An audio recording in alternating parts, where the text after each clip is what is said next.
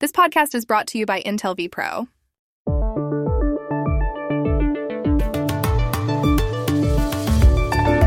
En solo una semana, Estados Unidos concluyó dos extraordinarios tratados de libre comercio, uno con la China y otro con México y Canadá.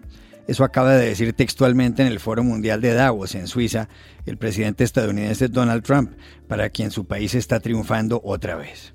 America is winning again like never before. Just last week alone, the United States concluded two extraordinary trade deals the agreement with China and the United States Mexico Canada agreement, the two biggest trade deals ever made. They just happened to get done in the same week. Aunque falta que el Parlamento del Canadá ratifique el acuerdo que reemplazó al Tratado de Libre Comercio de Norteamérica, NAFTA por sus siglas en inglés, la pregunta es qué tanto favorece o no a los mexicanos el nuevo pacto.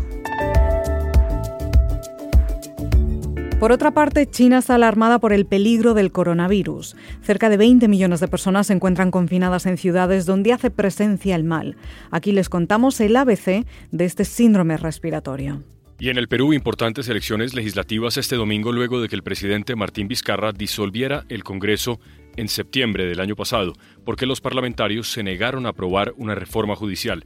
Para entender todo esto consultamos a Rosa María Palacios, una de las periodistas más destacadas de ese país. Hola, soy Juan Carlos Iragorri y les hablo desde la ciudad de Popayán, en el suroccidente de Colombia. Soy Dori Toribio, desde la sala de redacción de The Washington Post. Soy Jorge Espinosa desde Bogotá. Es viernes 24 de enero y esto es todo lo que usted debería saber hoy.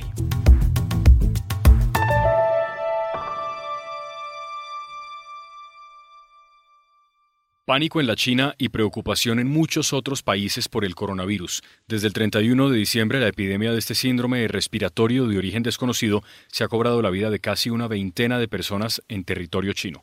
Cerca de 20 millones de habitantes del país asiático permanecen en cuarentena en la provincia de Hubei. En la capital, Wuhan, donde viven 11 millones de personas, más que en el casco urbano de la ciudad de Nueva York, se prohibió la salida y la llegada de trenes, autobuses y aviones. En otros cinco centros urbanos de la provincia, como Shantao y Lichuan, se tomaron medidas similares, y en Beijing, la capital del país, se cancelaron las celebraciones del Año Nuevo chino. Entre los más de 500 casos detectados se incluyen algunos en Taiwán, Japón, Corea del Sur, Tailandia y Estados Unidos. Otros países como México están estudiando varios posibles casos. La Organización Mundial de la Salud considera que es pronto para declarar una emergencia mundial. Para entender mejor de dónde viene este coronavirus, hemos contactado al doctor Edwin Silva. Él es infectólogo de la Universidad Nacional de Colombia y coordinador del Servicio de Infectología de la Clínica Shayo en Bogotá. Le preguntamos al doctor Silva cuál es el origen de este virus y de dónde viene. Los coronavirus son una familia de virus muy amplia que ante todo producen enfermedades respiratorias. Cuatro de estos coronavirus nosotros los conocemos desde hace 60 años y producen en los seres humanos resfriado común. Sin embargo, las últimas tres epidemias de coronavirus han sido de origen zoonótico, quiere decir que han sido producidas por reservorios animales, de virus animales, que en algún momento se transforman y se adaptan para producir infección en los seres humanos. El SARS del 2003, ese reservorio fueron los murciélagos y un félido silvestre, un felido salvaje que se llama la civeta de la palma. En el caso del 2013 del MERS en Arabia Saudita, ese reservorio animal fueron los murciélagos y que posteriormente infectaron los camellos y los camellos a los seres humanos. Interesantemente en este brote, pues aparece como en el brote del 2003 en relación al comercio de fauna silvestre en la ciudad de Wuhan, los primeros 27 casos reportados de neumonía severa estuvieron en relación con personas que visitaron este mercado de fauna silvestre y en este mercado no solo se venden productos de mar, productos de río, sino además se comercia con murciélagos, serpientes, erizos, marmotas, civetas, etc. Entonces era un poco retador saber exactamente cuál cuál era el posible reservorio animal eh, del que provenía este virus, pero esta semana precisamente investigadores de la Universidad de Pekín del Departamento de Microbiología, haciendo análisis de genómica del nuevo coronavirus, llegan a la conclusión de que el reservorio animal más probable del que proviene este nuevo coronavirus es la serpiente. También le preguntamos al doctor Edwin Silva qué tan letal es este virus y cuánto se parece o no a la influenza. La pregunta es muy interesante y para responderla hay que jugar un poquito a las cifras. Para calcular la letalidad uno tiene que tomar en cuenta los casos confirmados y las muertes. En este momento hay 17 muertes y 583 casos confirmados. Esto nos da una cifra como del 3% de mortalidad. Sin embargo, algunos modelos matemáticos señalan que la epidemia es mucho más grande, que en este momento podríamos tener entre 5.000 y 6.000 casos. Y eso nos arrojaría que la letalidad es más o menos como el 0.3%, que es muy parecida a la que tenemos por el virus de influenza, eh, por ejemplo el H1N1 o el virus de influenza B con una pequeña diferencia.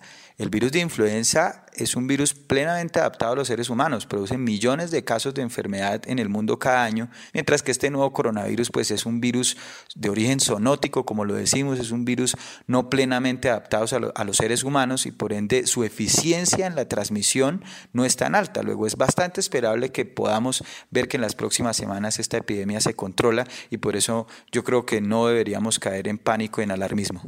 Finalmente le preguntamos al doctor Silva qué se le puede recomendar a la gente para que se disminuya el riesgo de una eventual infección.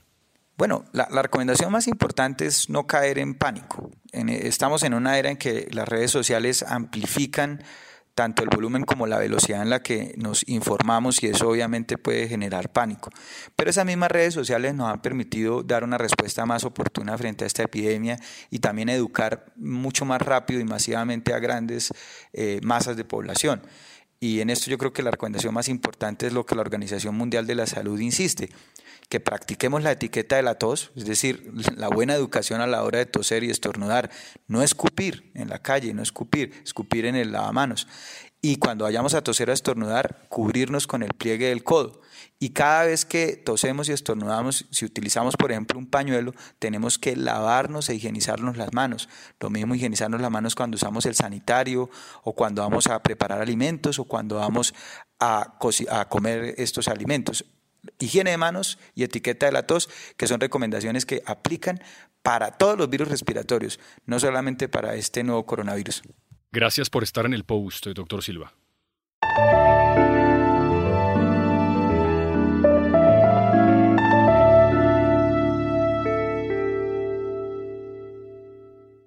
El presidente de Estados Unidos, Donald Trump, ha sacado pecho en el foro económico de Davos al anunciar que su país ha logrado cerrar dos tratados de libre comercio muy relevantes, uno con la China y otro con México y Canadá.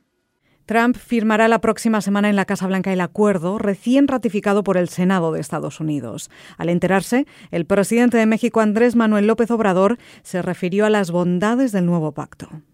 Este tratado va a significar más confianza en México para la llegada de inversiones, para que se instalen empresas, que haya trabajo eh, con buenos salarios, que haya bienestar. Y es que el tratado es de hondo calado para los 130 millones de mexicanos, sobre todo cuando el comercio entre Estados Unidos y México superará los 550 mil millones de dólares anuales. Por eso hemos invitado a nuestro estudio a José López Zamorano, director de noticias de Hispanic Communications Network, la red hispana. Hola José, gracias por estar aquí. Muchas gracias Juan Carlos por la invitación. ¿Por qué se hizo necesario un nuevo tratado de libre comercio entre Estados Unidos y México si la actividad comercial entre ambos países estaba creciendo? Sí, efectivamente, es una buena pregunta, Juan Carlos, porque yo la veo de esta manera. Había una razón política y había una razón, económica, de cierta forma. Política porque el presidente Donald Trump convirtió al Tratado de Libre Comercio en su campaña como el malo, el villano de la película, dijo que era el peor acuerdo de toda la historia y por supuesto una manera él de conectar con aquellos trabajadores, aquellos sectores de la sociedad de Estados Unidos que se sentían desplazados por el libre comercio, especialmente en lo que se llama aquí como el cinturón del óxido, el Rust Belt, ¿no? en los estados del medio oeste industrial de los Estados Unidos y la manera en que él utilizó esta narrativa fue, bueno, el culpable es el Tratado de Libre Comercio, hay que renegociarlo. Inicialmente no hablaba de renegociación, después fue hablando de la posibilidad de que llegaran a alguna solución conjunta. Entonces hay un aspecto que de alguna manera es político para el presidente Donald Trump. Pero la otra es factual. Eh, el hecho de que el tratado pues ya tiene 25 años de edad, había muchos elementos del acuerdo y de la nueva economía digital que no estaban contemplados en ninguna de sus disposiciones. De hecho, cuando se empezó a negociar la Alianza Transpacífica, se incluyeron los elementos, el comercio electrónico, la transferencia de datos, comercio transfronterizos, que de alguna manera no estaban reflejados en el acuerdo. Entonces, este nuevo acuerdo, este acuerdo modernizado, de alguna manera incorpora elementos del acuerdo transpacífico, que curiosamente fue echado al cesto de la basura por el señor Trump y que ahora de alguna manera pues reflejan las realidades de la economía moderna. ¿Qué tiene de nuevo este tratado que han ratificado México y Estados Unidos con respecto al NAFTA? Bueno, contiene varios elementos interesantes que tienen que ver con el corazón, digamos, de la relación comercial que existe en Norteamérica y que me parece uno de cuyos ejes centrales es el comercio automotriz, que es el más importante entre los tres países. Y en ese sentido, lo que hace este acuerdo es aumentar el umbral de lo que se llaman las reglas de origen. Anteriormente se requería que un 62.5% de cada vehículo fuera hecho con partes, con contenido norteamericano. Ahora ese umbral se eleva al 75%. Lo que se quiere evitar con esta cláusula de alguna manera es evitar que los tres países, digamos, sirvan como trampolín para que traigan elementos, eh, materias, insumos de otros países y después se los pongan a los vehículos. Ahora va a ser un poquito más complicado. Para el caso de México hay una cláusula muy especial que dice que eh, eh, los trabajadores deben de ganar 16 dólares por hora para el 40 a 45% de la producción de esos automóviles para 2023. Esto va a ser, por supuesto, más complicado que México pueda cumplir con esa regla, por lo menos en el corto plazo. De allí que fue uno de los temas, digamos, que más trabajo costó llegar. También va a incluir eh, acceso, por ejemplo, de los estadounidenses al mercado de lácteos de Canadá, que es uno de los más restringidos o lo era para, la, para los estadounidenses. Ahora van a tener más acceso. También se incluyen nuevas protecciones para la propiedad intelectual. Eh, por ejemplo, los demócratas buscaron que se hiciera esto para la industria farmacéutica especialmente. Para el caso de México también, como sabemos, hubo presiones para que se cambiaran algunas legislaciones en materia laboral que básicamente buscan facilitar la sindicalización de los trabajadores eh, mexicanos y el acuerdo incluye digamos que una cláusula del atardecer, la sunset clause, bajo la cual el acuerdo tendrá una duración de 16 años y se podrá revisar. Inicialmente la administración Trump quería incluir lo que se llamaba la cláusula de la muerte súbita, que era terminar el acuerdo cada 5 o 6 años y después tener que renegociarlo. Se cambió por esta nueva cláusula de atardecer de 16 años y eso serían a grosso modo los principales elementos del nuevo acuerdo. Si el Congreso del Canadá ratifica el tratado y el acuerdo se firma, ¿quién gana y quién pierde? Bueno, la, la, pregunta de Canadá es muy pertinente porque inicialmente se consideraba como un mero trámite Canadá, ¿no? Como que era de los tres países el que menos problemas tenía para la ratificación. Sin embargo, ahora los liberales de Justin Trudeau ya no son mayoría en la Cámara de los Comunes. Los conservadores están diciendo que esperen un momento, paren los caballos, vamos a revisar el acuerdo. El pacto que ofreció Trudeau es que para el 29 de enero presenten lo que sería, digamos, la propuesta para la ratificación y vamos a ver qué pasa. Yo creo que eventualmente va a ratificarse en Canadá y que probablemente alrededor del mes de mayo tendremos un nuevo acuerdo. Me parece que los tres países ganan. México de alguna manera buscaba que hubiera este elemento de certidumbre de confianza para las inversiones extranjeras en el país. Lo logra con la ratificación del acuerdo. Se elimina esta posibilidad, como decíamos, de una muerte súbita en unos pocos años. Estados Unidos también gana en el sentido de que México y Canadá son sus principales mercados de exportación. Y también Canadá pues le da ese elemento. Sabemos que las exportaciones de Canadá a Estados Unidos son muy fuertes. Por muchos, muchos años fueron el primer socio comercial de los Estados Unidos. Ahorita México los desplazó ah, en la mayor parte de 2019. En febrero salen las últimas cifras anuales, vamos a ver si se mantiene México como primer socio comercial. Entonces yo creo que a nivel general los tres países ganan con este acuerdo comercial. Gracias José López Zamorano por haber estado aquí. Gracias.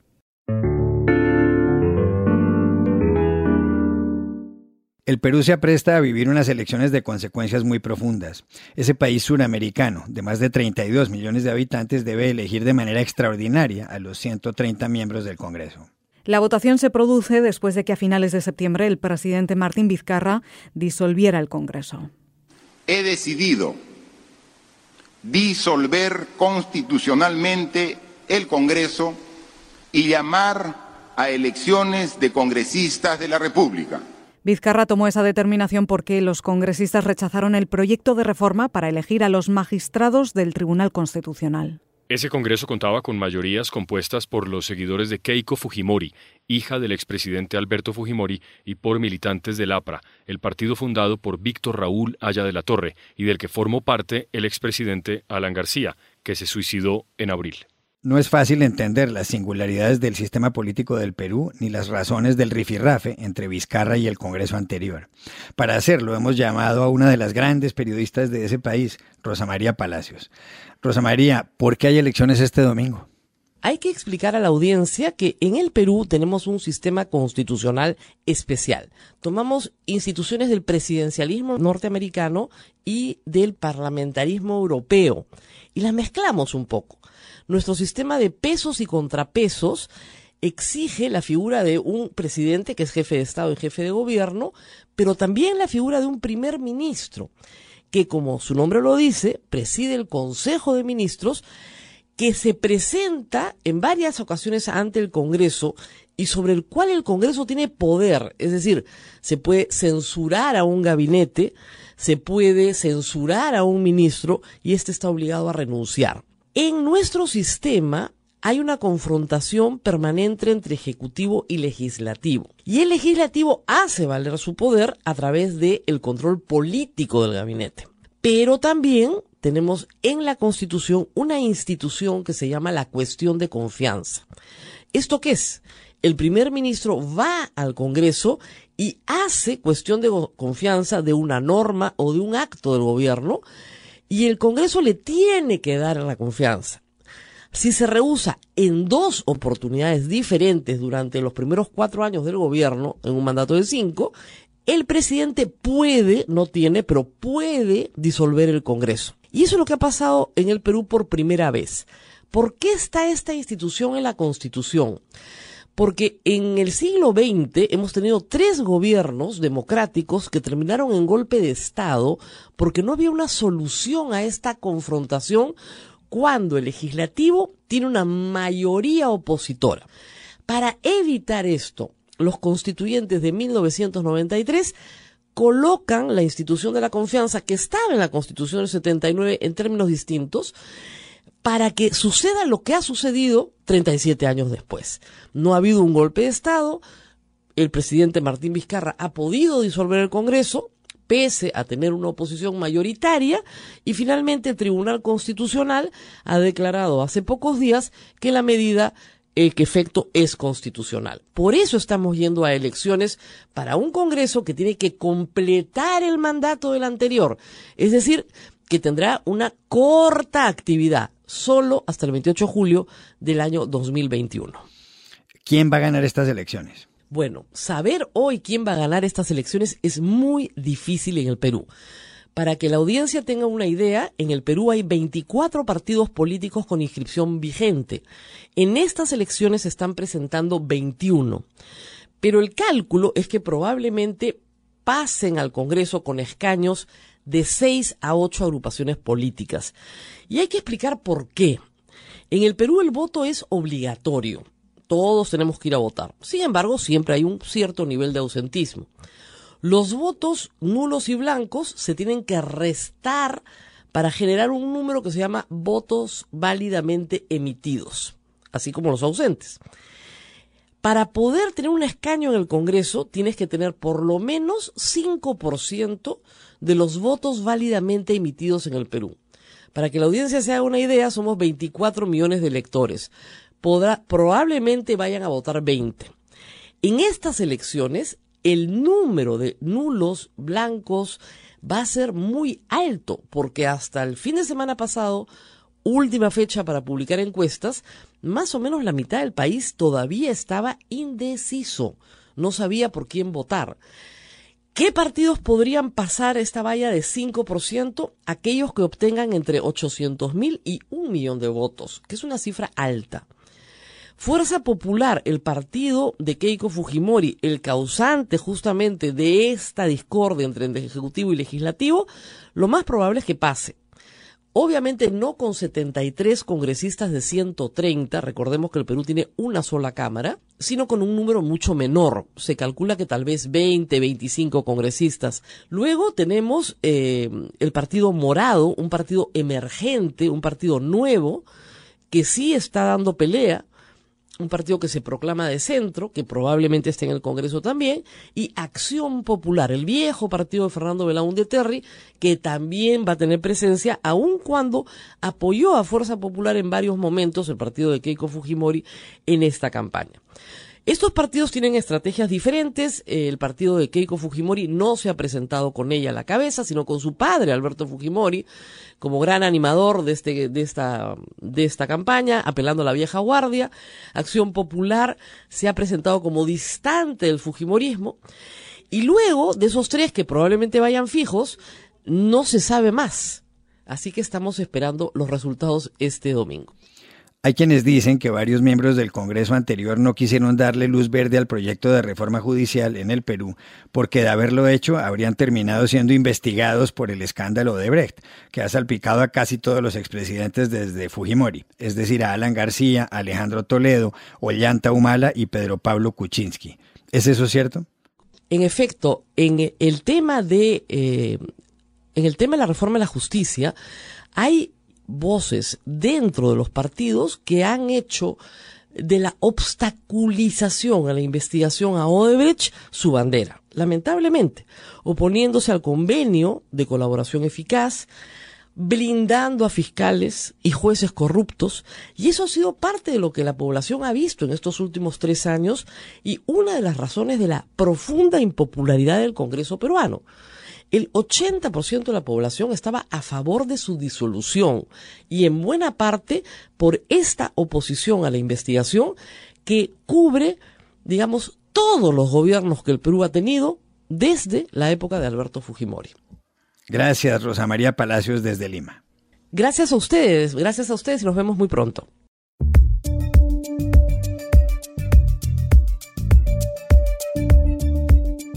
Y estas son otras cosas que usted debería saber hoy. En Estados Unidos continúa en el Senado el juicio político a Donald Trump. La oposición demócrata ha presentado esta semana ante el plenario los cargos contra el presidente, acusado de abuso de poder y obstrucción al Congreso. En las próximas horas serán los abogados de Trump quienes tomen la palabra para exponer los argumentos de la defensa. Los senadores, cuyo papel es ser el jurado de este juicio, determinarán la próxima semana si se convoca a más testigos o si, de lo contrario, ponen fin al proceso con la votación final para decidir si Trump será destituido o absuelto. El presidente del gobierno español Pedro Sánchez no recibirá en Madrid al presidente interino de Venezuela Juan Guaidó. El líder opositor venezolano se reunirá en cambio con la ministra de Asuntos Exteriores de España, Arancha González Laya. Aunque Sánchez respalda a Guaidó, los analistas creen que no sostendrá un encuentro con él porque el principal socio del gobierno español de coalición, que es el partido Unidas Podemos, mira con recelo al dirigente venezolano. Pablo Iglesias, jefe de Unidas Podemos y vicepresidente de España, considera que Guaidó es simplemente un líder de la oposición en su país. ¿Se curó en salud Pedro Sánchez? Y en Bolivia, el candidato presidencial del expresidente Evo Morales, el exministro de Economía Luis Arce, denuncia que no cuenta con garantías para hacer campaña. Arce, de 56 años y con un máster en Ciencias Económicas de la Universidad de Warwick, en Inglaterra, vive asilado en México y hace poco tomó parte en una reunión política con Morales en Buenos Aires, donde señaló que piensa regresar pronto a su país. Las elecciones se llevarán a cabo el 3 de mayo. Y aquí termina nuestro episodio de hoy. Suscríbanse a nuestro podcast en el sitio web elwashingtonpost.com y síganos en nuestra cuenta de Twitter arroba el post. Hasta la próxima.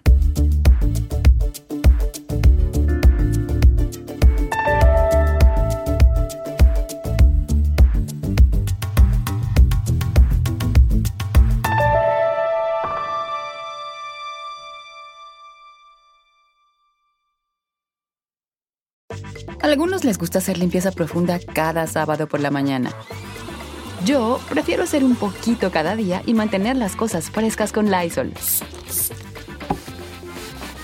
El limpiador multiusos de Lysol limpia y elimina el 99.9% de virus y bacterias. Y puedes usarlo en superficies duras no porosas de la cocina, baño y otras áreas de tu casa.